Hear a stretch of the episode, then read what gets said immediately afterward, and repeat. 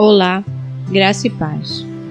Você vai ouvir agora uma mensagem pregada pelo pastor Diego Ramon na Igreja Presbiteriana de Fragoso.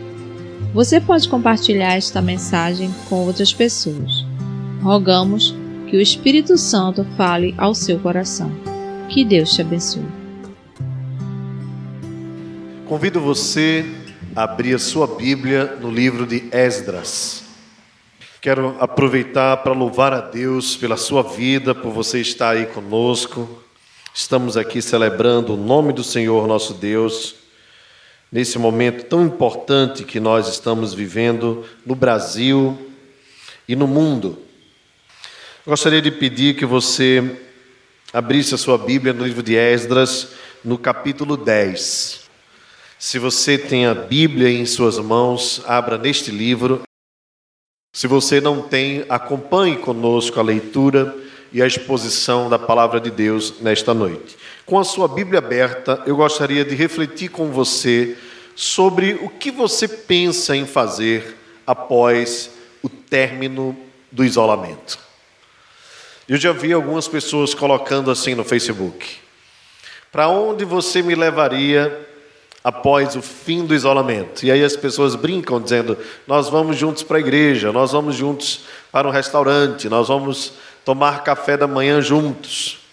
Ah, algumas pessoas já brincaram colocando assim: em, para qual cafeteria você me levaria? Para qual restaurante você me convidaria? Ou quem seria a primeira pessoa a vir comer na minha casa? Ou quem me convidaria para comer na sua casa? Então, na verdade, após esse período de isolamento, nós estamos pensando é, quais pessoas nós abraçaríamos primeiro, que visitas nós faríamos primeiro e coisas desse tipo. E nada mais natural que possa alimentar a nossa esperança do que pensarmos como será o amanhã após toda esta pandemia. Bem, é lógico que nós sabemos por questões sanitárias que, mesmo com o fim da pandemia, nós vamos precisar continuar tomando alguns cuidados, tendo algumas restrições. Então, isso é, é uma questão sanitária, nós não, nem precisamos discutir. É, mas o que eu queria refletir com você é sobre qual, qual é a sua esperança depois disso tudo.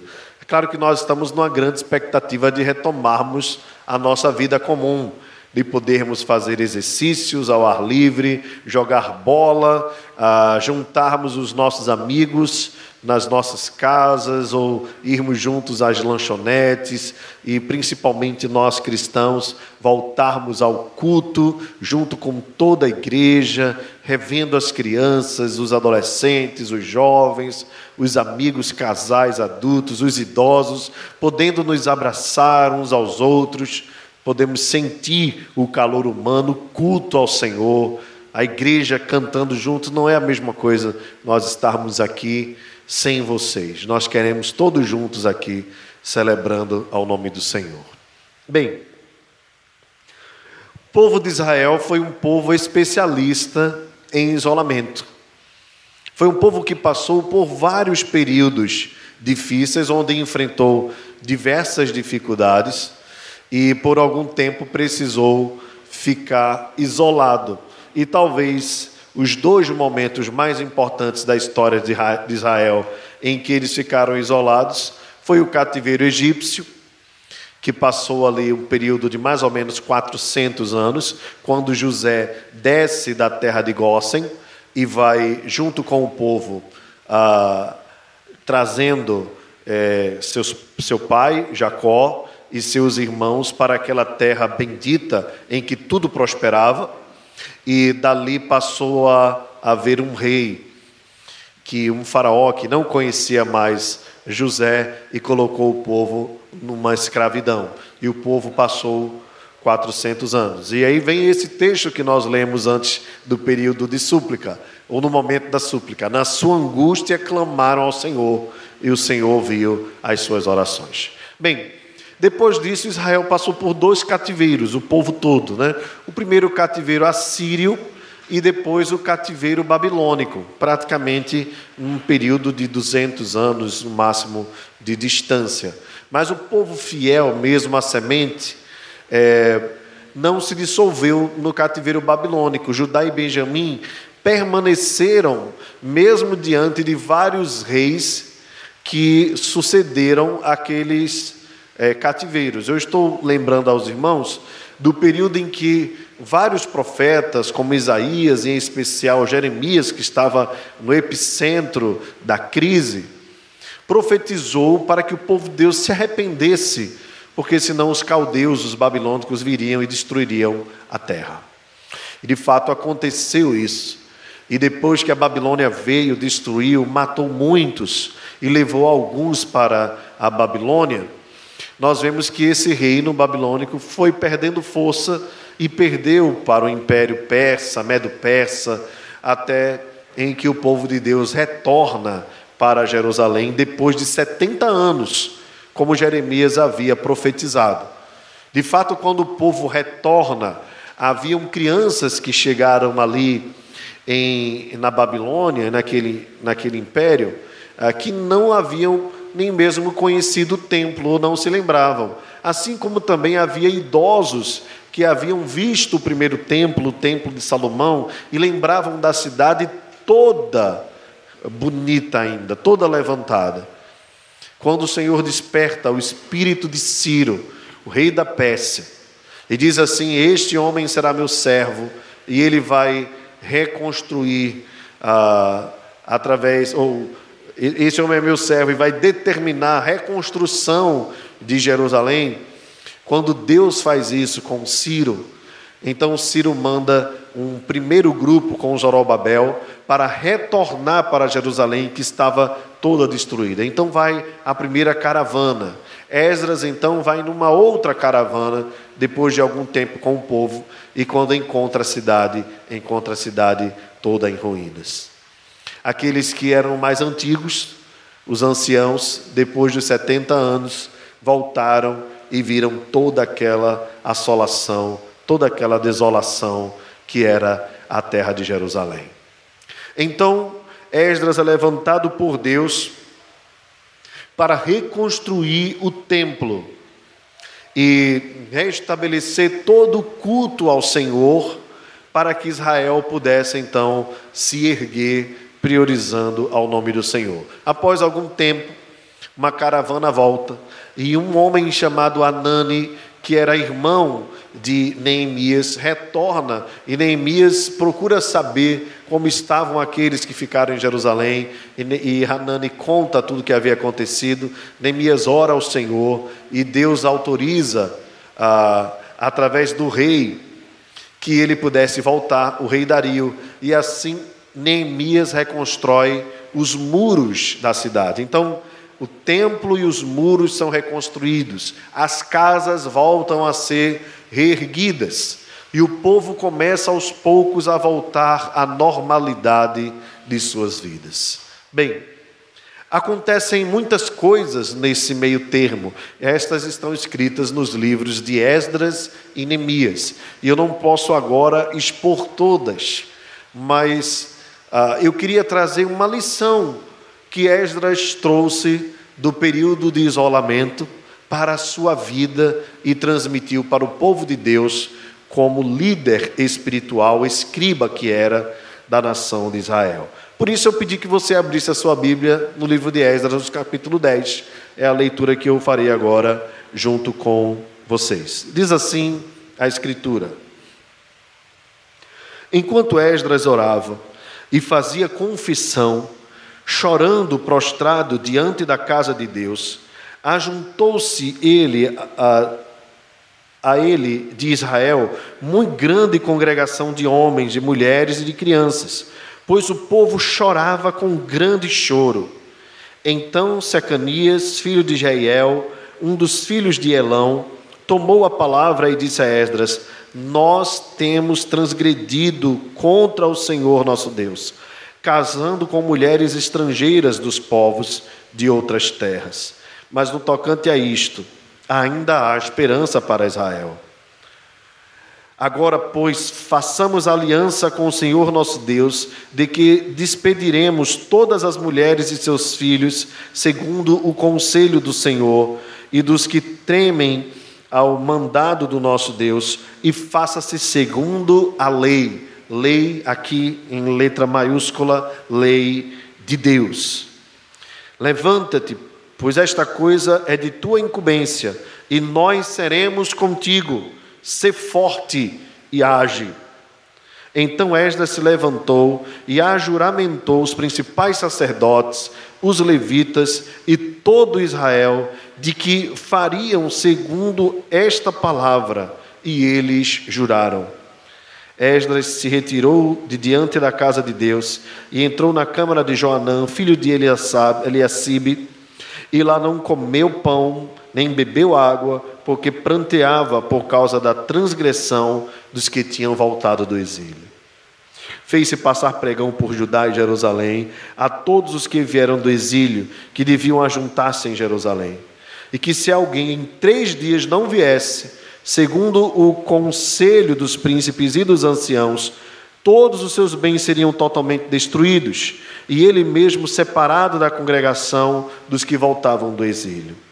Então, todos os homens de Judá e de Benjamim, em três dias, se juntaram em Jerusalém no dia 20 do mês nono, e todo o povo assentou-se na praça da casa de Deus, tremendo por causa destas coisas e por causa das grandes chuvas.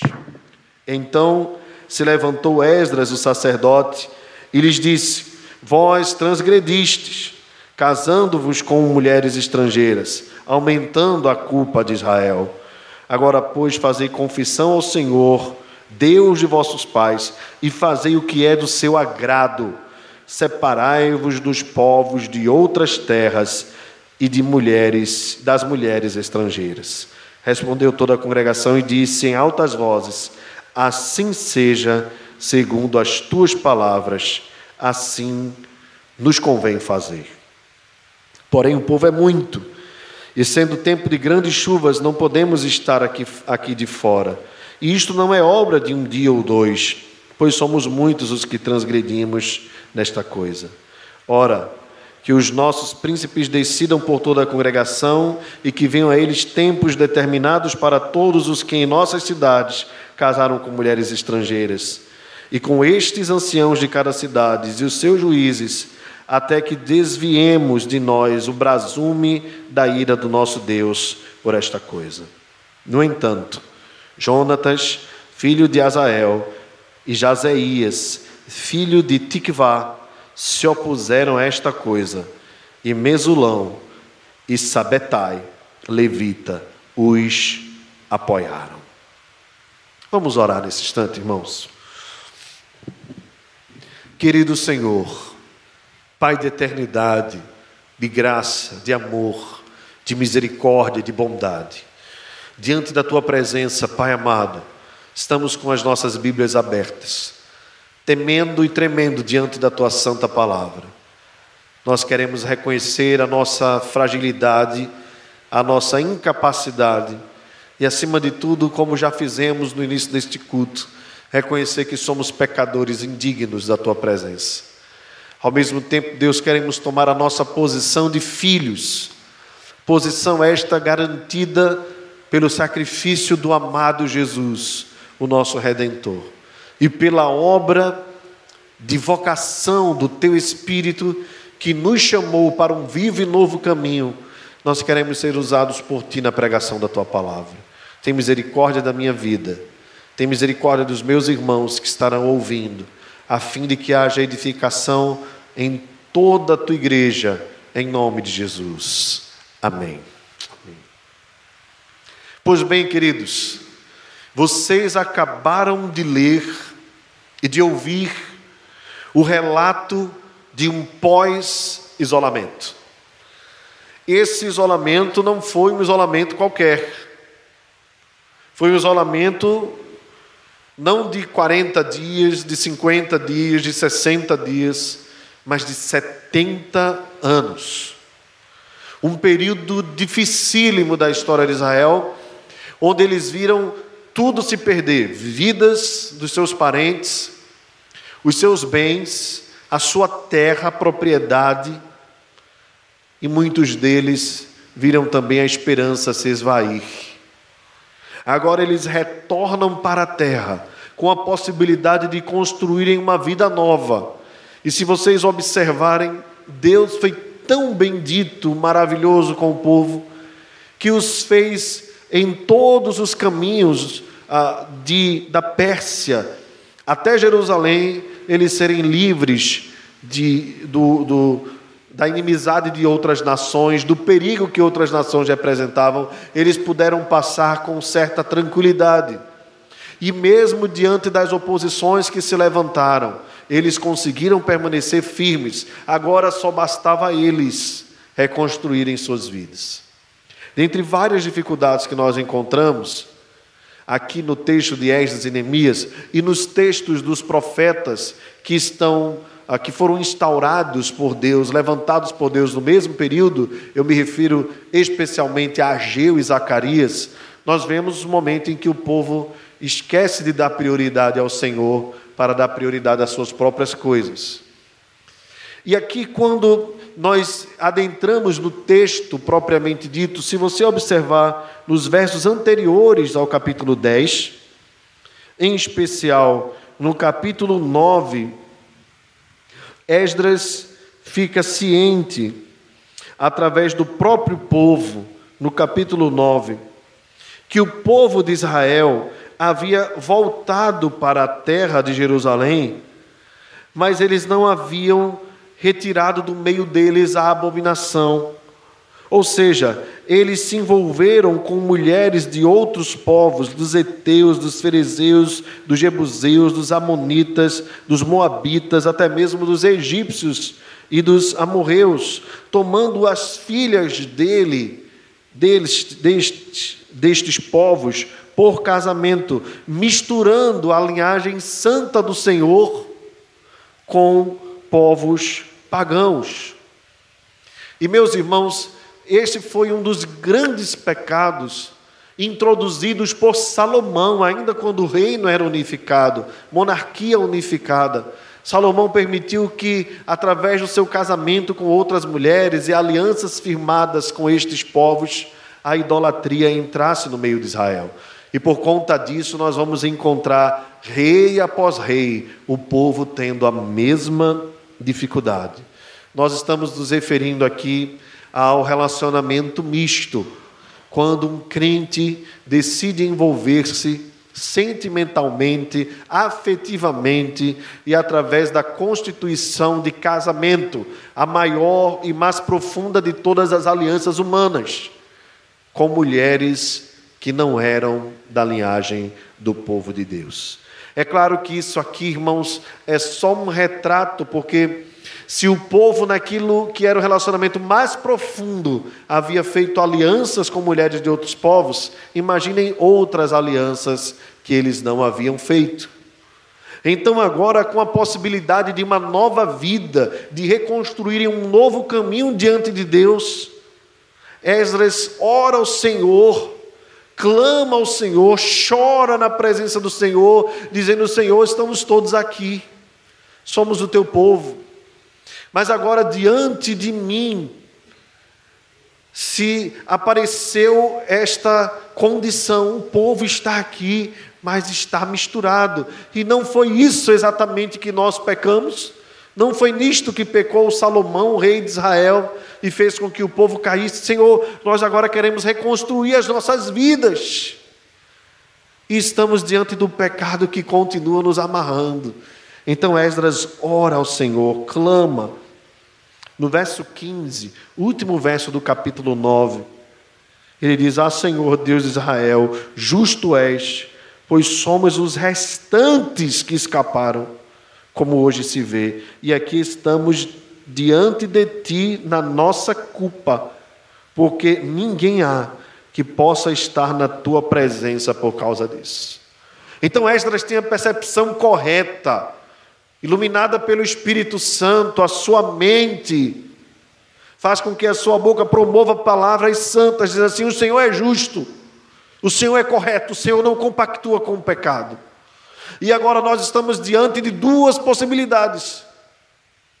Ou nós recomeçamos a nossa vida limpos diante da tua presença, ou nós vamos continuar arrastando os nossos pecados conosco e tentando fazer com que o Senhor compactue com o pecado e o Senhor não compactua. E o pecado, queridos, ele tem é, é, essa capacidade de um abismo chamar o outro abismo.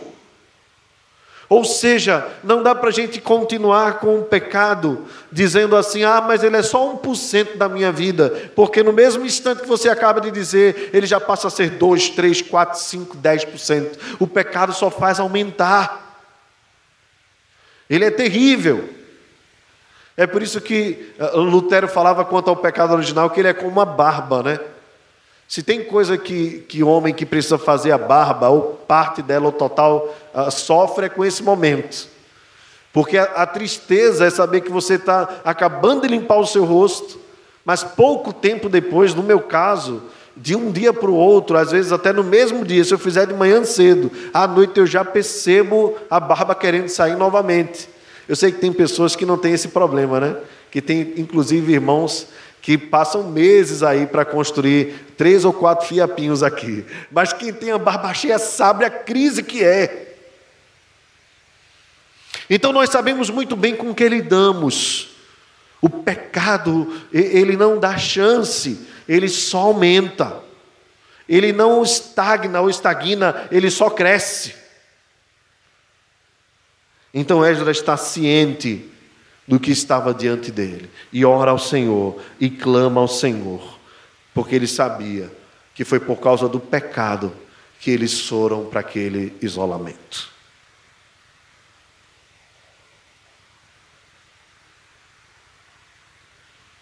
Meus queridos, nesta noite, quando eu pergunto para vocês o que vocês querem fazer após o isolamento, o meu coração se comove, porque ao mesmo tempo que tem pessoas fazendo planos de coisas do dia a dia que são agradáveis, que são gostosas, que são importantes. Eu pergunto a você, tendo essa possibilidade, se você conseguir se livrar de ser contaminado, e se contaminado você conseguir se livrar da morte, você vai receber uma nova vida, uma nova data de nascimento. O que é que você quer daqui para frente? O que é mais importante para você nessa nova caminhada com Deus? Eu diria, meus irmãos, que nós precisamos ah, largar, abandonar, abominar, rejeitar tudo aquilo que tem nos atrapalhado na nossa comunhão com Deus. E olha, nós não precisamos nem esperar o fim do isolamento, nós já podemos e devemos fazer isso agora mas não devemos voltar às mesmas práticas que nós sabemos que não agradam ao Senhor. Veja, aprendendo com Esdras aqui, o que é que nós podemos fazer após o isolamento. O texto diz que Esdras orava e fazia confissão chorado, prostrado diante da casa de Deus. O verso 1 fala sobre isso. Então, a primeira coisa que nós precisamos entender é a importância de nós lamentarmos os nossos pecados. E que isso deve ser não apenas um lamento de quem externamente rasga suas vestes ou coloca cinza sobre a sua cabeça, como Israel fazia, mas aquilo que Deus mesmo requereu do seu povo, dizendo: rasgai o vosso coração e não as vossas vestes. Veja, Esdras está aqui uh, chorando diante da casa de Deus, lamentando o fato de ter tudo reconstituído, tudo reconstruído, mas o pecado ainda compactuando com o povo. Então ele junta o povo, junta. Veja, irmãos, é necessário que nós apregoemos uma confissão pública diante do nosso Deus. Veja, se depois dessa pandemia toda nós não tivemos nada, tivermos nada para levar como lição, que essas lições sejam só sanitárias, que essas lições sejam só existenciais. Nós não aprendemos nada com a pandemia. Vejam, queridos, nós estamos agora, por exemplo, desprovidos ou impossibilitados de vir ao templo, juntarmos o povo para adorar. E eu algumas vezes ouvi as pessoas dizendo assim: a igreja é a nossa casa, a igreja não é a sua casa. Tá certo? Não tem um pastor, um presbítero, um diácono na sua igreja, não tem um irmão com os dons, não tem ninguém que tenha todos os dons. Então, a sua casa é parte da igreja, mas a igreja é maior que a sua casa, ok? Então, muito importante nós entendermos isso. Que essa pandemia nos ensinou a importância do lar, ensinou, mas a importância do lar não diminui a importância da igreja, pelo contrário, aumenta. Então nós ficamos de alguma forma desprovidos de estarmos juntos como igreja. E agora, após a pandemia, nós teremos a oportunidade de nos juntarmos novamente. Então, se você não sentir o desejo de estar junto com o povo de Deus novamente, é porque você não aprendeu uma das lições da pandemia, que o ajuntamento do povo de Deus é uma bênção.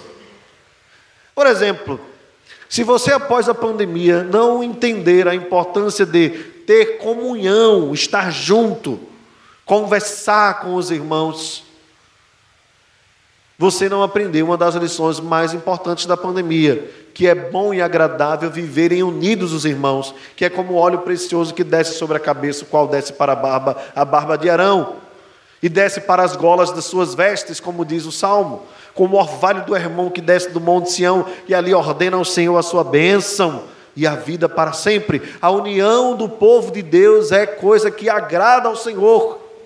Se você não aprender essa lição e não se une ao povo de Deus, você não aprendeu nada com a pandemia. Se você não aprendeu nessa pandemia a importância de ler as Escrituras, de orar, de estar mais tempo na presença de Deus, dedicando-se a coisas espirituais, dedicando-se um pouco mais à sua própria casa, à sua família, filhos. Você não aprendeu muita coisa com essa pandemia. Então vejam que ah, não vale a pena nós passarmos pela pandemia, simplesmente sobrevivermos à pandemia, porque senão vai se assemelhar a alguém que nunca foi na escola e recebe o diploma do ensino médio. Em outras palavras, parece que ele aprendeu, mas não aprendeu nada. Nós não queremos só o diploma de sair, venci a Covid-19. Nós queremos chegar no final dela e dizermos assim: Eu aprendi coisas nesses dias que eu vou levar para o resto da minha vida. Experiências, lições, princípios que eu vou guardar no meu coração. O que Esdras aprendeu aqui, ele guardou. O que ele viu lá no isolamento, no cativeiro, ele aprendeu. E uma das lições foi: eu preciso lamentar os meus pecados, eu preciso lamentar as nossas iniquidades, e eu preciso convocar o povo para que o povo também reconheça os seus erros diante do Senhor. Então Deus levantou um homem, Secanias, um dos filhos de Elão, que diante de todo aquele pranto, diante da casa de Deus, chama Esdras e diz assim: Esdras, tem uma solução. Nós tomamos uma decisão, nós reconhecemos que temos transgredido. Vejam, queridos, não há transformação sem haver a decisão. Não é só lamentar. Lamentar é a primeira parte. Não é só chorar. Chorar é a primeira parte. A segunda parte é o que eu vou fazer a partir de agora. Então Secanias se levanta e diz assim: Nós iremos despedir as mulheres e vamos mostrar que ainda há esperança para Israel. Nós vamos firmar um pacto, nós vamos jurar perante o Senhor Vejam, queridos, é importante isso aqui. Algumas pessoas equivocadamente acreditam que jurar é pecado, porque não interpretaram corretamente as palavras de Jesus, quando Jesus diz: Não jureis nem pelos céus, nem pela terra. Observe que o contexto ali está falando sobre juramento hipócrita, e principalmente sobre o cuidado de jurar e não cumprir. Mas juramentos, eles são lícitos diante da palavra de Deus, desde que você não faça de maneira tola. Observe, por exemplo, que o batismo vem seguido da profissão de fé, não é? Então, aliás, primeiro vem a profissão, depois vem o batismo. Então, quando você professa, você está fazendo ali também promessas e juramentos. Então, não há problema nenhum em jurarmos, desde que o façamos de maneira sábia, segundo a palavra de Deus, e saibamos que temos condições e estamos de fato resolvidos, resolutos em cumprir, cumprir aquilo que nós prometemos. Então, eles se levantam e dizem: Nós vamos fazer o que é correto. Vamos despedir as mulheres e seus filhos. Irmãos, é, é, nós estamos lendo o texto aqui, mas não imaginamos o quanto isso deve ter sido dolorido. Que decisão radical. Eles estão entre aquilo que é a prioridade máxima dessa vida comum, que é a família e estão entre a prioridade máxima das máximas, que era amar a Deus sobre todas as coisas. Nesse tempo, nesse tempo, um israelita que se juntasse a alguém que não fosse israelita, segundo a orientação do Senhor, não estava obedecendo à lei, e isso era duríssimo. Eles então decidem cortar na raiz nós vamos despedir as mulheres, nós vamos despedir as crianças. Apenas nós pedimos um tempo para que tudo isso seja organizado. Naquele período, pelo que a Bíblia diz, estava havendo fortes chuvas e elas indicavam que era a ira de Deus sobre o povo. Meus irmãos, essa é a segunda lição que nós tiramos para o nosso pós-isolamento. A primeira delas é que nós precisamos não apenas dar um culto em ações de graças, mas nós precisamos lamentar e chorar, chorar os nossos pecados. Dizer assim, Senhor, nós reconhecemos que às vezes nós vimos ao culto, mas com um sentimento de cansaço e de enfado. Nós precisamos, Senhor, reconhecer que às vezes não priorizamos estar junto com os nossos irmãos. Nós queremos, Senhor, reconhecer que às vezes temos sido fracos, falhos e faltosos quanto à evangelização no dia a dia. Mas agora a segunda parte é nós tomarmos a decisão e dizermos assim: Senhor, a partir de agora, nós vamos fazer isso, isso e isso, e nós juramos perante ao Senhor que iremos cumprir os nossos requisitos, aquilo que o Senhor quer de nós. Nós vamos nos dedicar mais à tua igreja, nós vamos nos dedicar mais à leitura da tua palavra, nós vamos nos dedicar mais à oração, nós vamos nos dedicar mais às nossas famílias, nós vamos nos dedicar mais à evangelização. Veja, irmãos, que Deus está trabalhando nesse período em várias coisas. A principal delas é o medo de perdermos a vida. Então, diante desse medo, o que é que nós podemos fazer? Valorizar a vida que temos. Outro medo que nós temos é de perder os nossos familiares. E o que é que nós precisamos fazer se não valorizarmos mais a nossa família? Mas também quando a igreja é impedida de reunir-se, de se ajuntar, nós estamos perdendo também a oportunidade de estar com os nossos irmãos. O que mais nós podemos fazer se não dizermos e resolvermos em nosso coração: eu vou me juntar ao povo de Deus, mesmo diante do meu cansaço, mesmo diante do meu desânimo, mesmo diante da incompatibilidade de gênios, porque nós somos mesmo incompatíveis humanamente falando, mas somos totalmente afinados pelo sangue de Jesus que nos purifica de todo pecado. Eu preciso valorizar mais o meu irmão, às vezes eu, eu sou muito exigente para com o meu próximo. Às vezes sou muito sensível comigo e pouco sensível à dor do meu irmão. Vejam quantas lições maravilhosas nós podemos tirar e quantas decisões nós podemos tomar. Eu vou pedir perdão. Eu vou procurar alguém que de repente eu não tenha muita simpatia. Eu vou procurar essa pessoa e vou abraçar, e vou tentar me aproximar, vou procurar entender, vou procurar amar. Queridos, olha, nós estamos diante de um, de um caldeirão de decisões e de posturas importantes que Deus está nos dando a oportunidade de nós revermos. Nós não podemos sair dessa pandemia como se nada tivesse acontecido. como se fôssemos sobreviventes de qualquer coisa. Observe então que eles decidem fazer tudo isso. E que o texto vai se desenrolando, se desenrolando. Esdras faz junto com o povo no verso 11 confissão. Toda a congregação se junta. O povo é muito grande. Eles decidem fazer todas as coisas aos poucos, à medida das suas condições. Mas o texto termina na nossa leitura, no verso 15 mais ou menos, dizendo assim: No entanto, Jonatas, filho de Azael, e Jazeias, filho de Tikvá, se opuseram a esta coisa. E Mesulão e Sabetai, levita, os apoiaram. O texto encerra e o livro encerra com essa incógnita.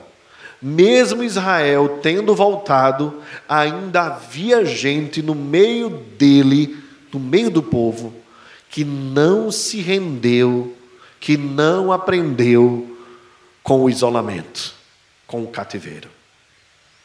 E estes precisaram conviver juntos. Meus irmãos, nós não acreditamos que após a pandemia nós vamos chegar e dizer assim: agora Deus separou o joio do trigo.